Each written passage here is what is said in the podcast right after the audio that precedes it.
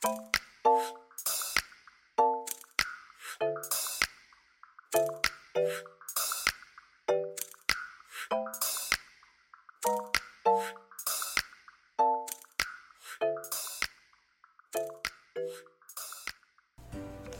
家好，又到了阿万阿芳诊疗室的时间，我是阿芳。我是阿万，哦，最近呢天气变化蛮大的，像我我回去的跨年回去的时候，看我侄子他们都把感冒传染给我了。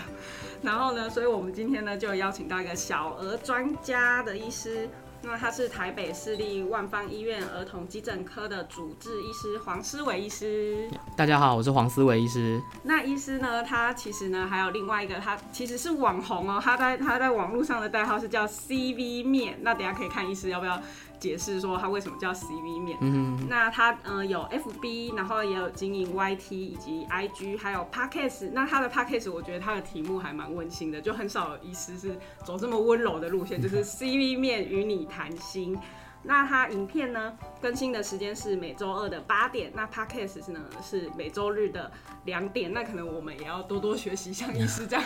就是还可以时间管理对啊，时间管理大师哎。那我们就先进入我们的主题，就是小朋友感冒到底要不要马上吃药呢？是可以增强免疫力的吗？嗯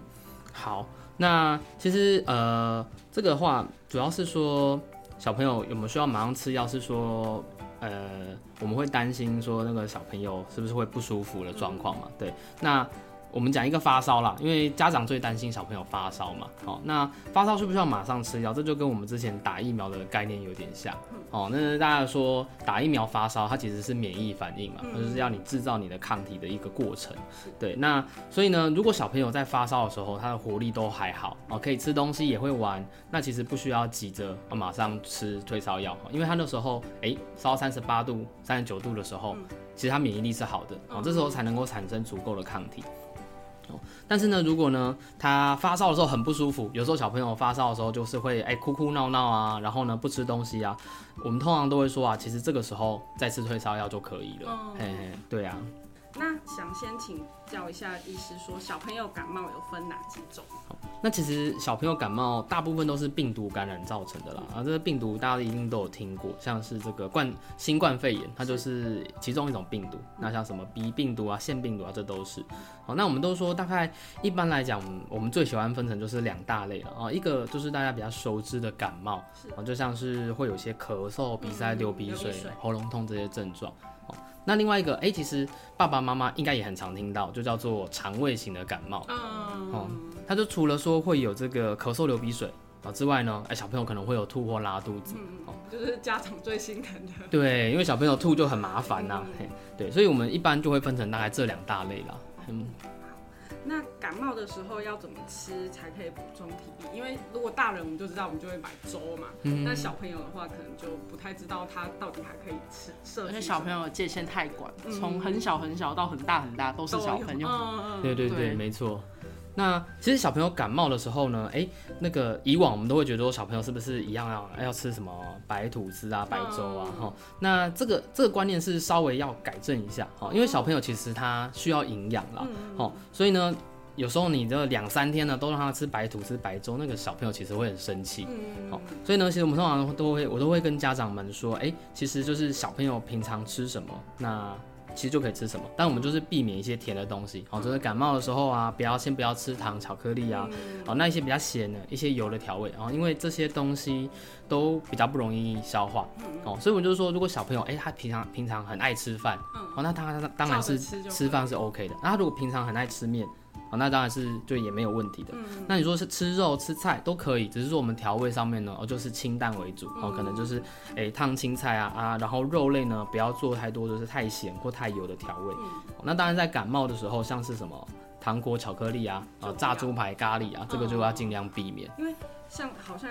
会给他们喝舒跑，或是给他们吃布丁，这样是可以的吗？呃，看状况，嗯那原则上其实是可以的。那布丁是没有问题啦。我们之后谈聊到那个肠病毒，我们就会特别讲，哎、哦其实这类的食物可能是可以的啊、但是舒跑的话就比较不好。嗯哦，舒跑它的糖分太高，哦，这就是我们刚才讲那个太甜的东西。要稀释，要稀释。对，一定要稀释，哦对，或者是电解水啊。现在比较好的方式就是，哎、电解水。去这个药局有一些那个电解水，然后那个电解质调配到是非常适合小朋友的，哦，这就是一个比较好的选择。那有时候会有一说说，小朋友如果常常感冒，是表示他免疫力不好吗？呃，这要看状况，要看是多长啊。但是以像今年来讲，我，是新冠肺炎大家解封了嘛，那、口罩都拿下来，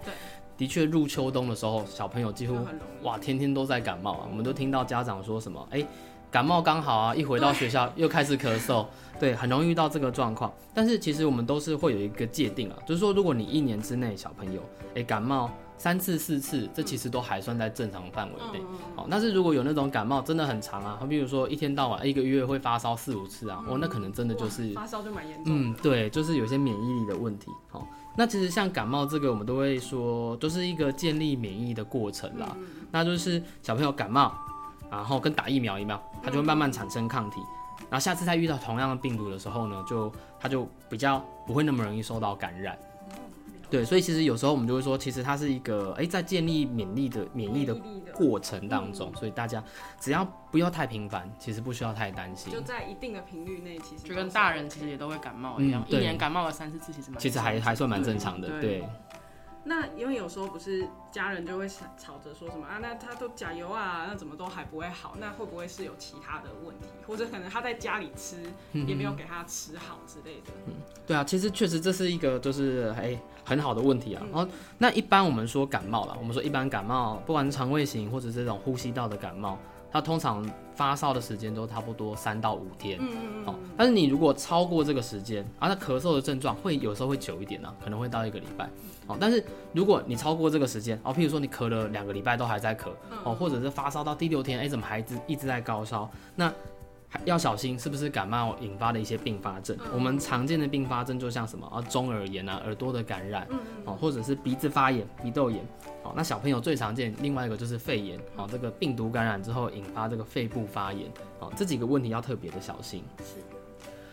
后刚刚我们主题是说小朋友感冒不要马上吃药，可以增强免疫力。我们现在回到这个主题，想问说，其实因为有很多家长在小朋友刚有症状，尤其是发烧、上吐下泻，会自己去药局买成药，嗯，然后买给他吃之后，然后可能过两三天才带来看医生，说，哎、啊，我都吃不好，那我是不是不应该当时马上给他吃药这样子？那而且还有很多家属有疑虑，说我到底是要先带来看医生，还是先在家里面给他吃药？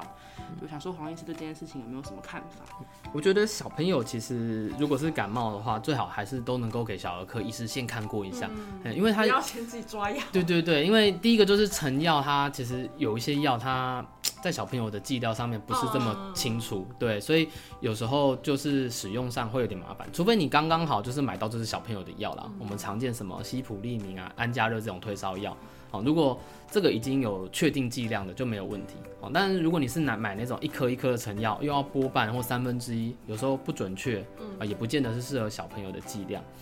好，那其实感冒药这种呢，我们最主要目标啦，啊，大部分都是让小朋友的不适能够、哎好一点。对，就是比如说，哎、咳嗽咳得好厉害，睡不着啊，哎、让他吃点药啊，比较不会那么咳嗽。好，那这个鼻水很多啊，流到就是鼻子都塞住，不能呼吸啊，啊，就是吃一点鼻水药，好，让他这个鼻水少一点。哦，主要是这样子目的啦。对，那其实像免疫力这部分，我就是如同我前面所说的，其实如果他发烧，然后活力还好啊，肯吃东西这样子的话，那其实就不一定要马上吃退烧药啊，这其实对他免疫力来讲是有好的帮助的。那还有想要问帮爸爸妈妈们问一个问题，就是因为小孩症状都百百种啊，每个小孩的症状都不一样，他到底到什么程度的时候，或是什么一个最重要的症状的时候，那个麻烦要赶快带他来看医生这样子。我我通常都会讲，就是有三大症状啦，哈。那第一个比较难判断，就是呼吸喘哦。你会看到小朋友就是呼吸很费力啊，可能呃呼吸的速度很快哦，或者是肚子就是一鼓一鼓的啊、然后是有声音，对对会有声音好、哦。像这种呼吸上有一些问题的话，这是第一个，呃，要马上带过来的。哦，那第二个就很好记，我们说小朋友就是最主要是什么？就是吃饭、睡觉、玩嘛，对不对？小朋友如果不会吃东西，就是吃东西变得很差的话，那代表其实可能就是比较严重的感染哦。如果食欲变差，一定要马上带到带到医院哦，或者是诊所啊，给医师评估一下。那最后就是呕吐了，哦，小朋友其实基本上来讲没事不会一直持续的呕吐，哦，有时候他肠胃型感冒、肠胃炎啊，吐个一下两次，呃，这个都还可以接受，哦，可是如果一直吐，然后不管吃东西或不吃东西，哦，都会持续一直吐，一个小时吐个三四次这种啊，一定要带给医生看啊，这个有时候是隐含的是一些比较严重，好像是心脏感染的问题。对，我想，哎，你们小时候有没有听过一个民间传说？这么传说？因为我就是住乡下，然后我们乡下的乡镇一定会有一两个智能不足的小孩，阿妈就会跟你说：“阿姨，岁寒西尊，高烧烧坏脑袋。”有有有，这个非常对，所以所以想问黄医师说，高烧真的可能会烧坏脑袋吗？嗯，对，就是其实发烧烧坏脑袋这是一个很常见的误解，然后不要说就是一般人啊，我们有时候在 C B 面讲自己的例子啊，就是我那个。那个那时候打疫苗嘛，我自己没有发烧，但是我太太就发烧，所以我那个时候就是哎，就是晚上半夜的时候就摸到太太，我怎么那么烫啊？然后就说哇，第一个反应就是哎，这样会不会烧坏脑袋？对，然后突然就根深蒂固了这个想法。然后我就想说，对，我在讲什么？我自己是医生。对，那事实上来讲，这就是一个就是错误的概念了。然后因为。因为这个民间传说通常都是这样，就是老一辈的人听说什么，哎，这是隔壁邻居的小朋友啊发烧，什么四十二度，对，然后烧太久没去看医生，对，然后后来回来的时候就发现哇，什么哎走路怪怪的啊，好像脑袋变得不好，就觉得啊一定是发烧的关系。哦，但是他们没有去了解的是，哎，可能这个小朋友他其实是那时候是脑部的感染了，我们说脑炎或者是脑膜炎，嗯嗯，哦，那这类的感染就是感染到脑部。当然也会造成发烧哦，但是后来也会造成脑部有一些伤害，缺氧的伤害哦。但是直接造成的原因并不是因为发烧哦，是因为这个脑部感染的关系哦。所以其实大部分的小朋友，如果你是一般的病毒感染，像什么咳嗽、流鼻水、感冒这样子的肠胃型感冒啊啊肠病毒啊这类的发烧，其实是不会有烧坏脑袋的问题的，对。好，那我们刚刚黄医师有说，就是小朋友感冒有分几种症状，像普通感冒跟肠胃型感冒是家属从字面上可以比较理解的，但是像中耳炎这个学名听起来就很难了解，所以想请黄医师解释一下中耳炎到底是什么。那那个中耳炎，然后我们耳朵嘛都是哎，大家掏耳朵或者是哎在外面看看到这一部分都是外耳，好，那其实我们用耳镜进去看的话，会看到一层鼓膜，好，那个就是耳朵的中间，我们说中耳的部分跟外耳的分界了。那所以所谓中耳炎的部分，就是说这个鼓膜里面这个地方如果受到了感染呢，啊就是发生了中耳炎。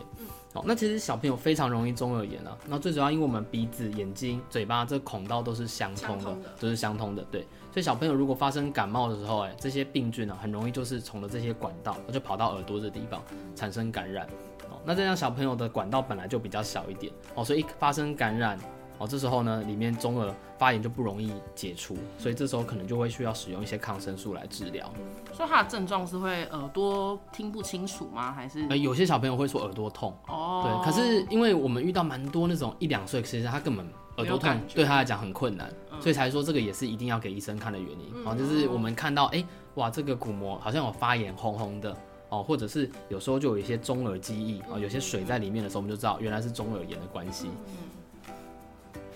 所以其实就是不管小孩子发生什么症状，尤其是我们刚刚以上讲比较严重的症状，都建议要先去诊所或是医院就诊，才可以确定他是什么症状，要不要吃药，要吃什么药。所以在家里的话，爸爸妈妈也不用太担心，如果真的有不舒服啊，就先带来看诊就可以了。对，没错。好，那今天谢谢黄医师的讲解，谢谢阿旺，好，谢谢谢谢阿旺阿邦。各位听众，如果喜欢我们今天的内容的话，不止 Podcast，我们也有将声音档及影片档放到阿万阿芳诊疗室的 YouTube 频道，连接在下方的资讯栏，欢迎大家订阅及在上面跟我们留言做互动哦。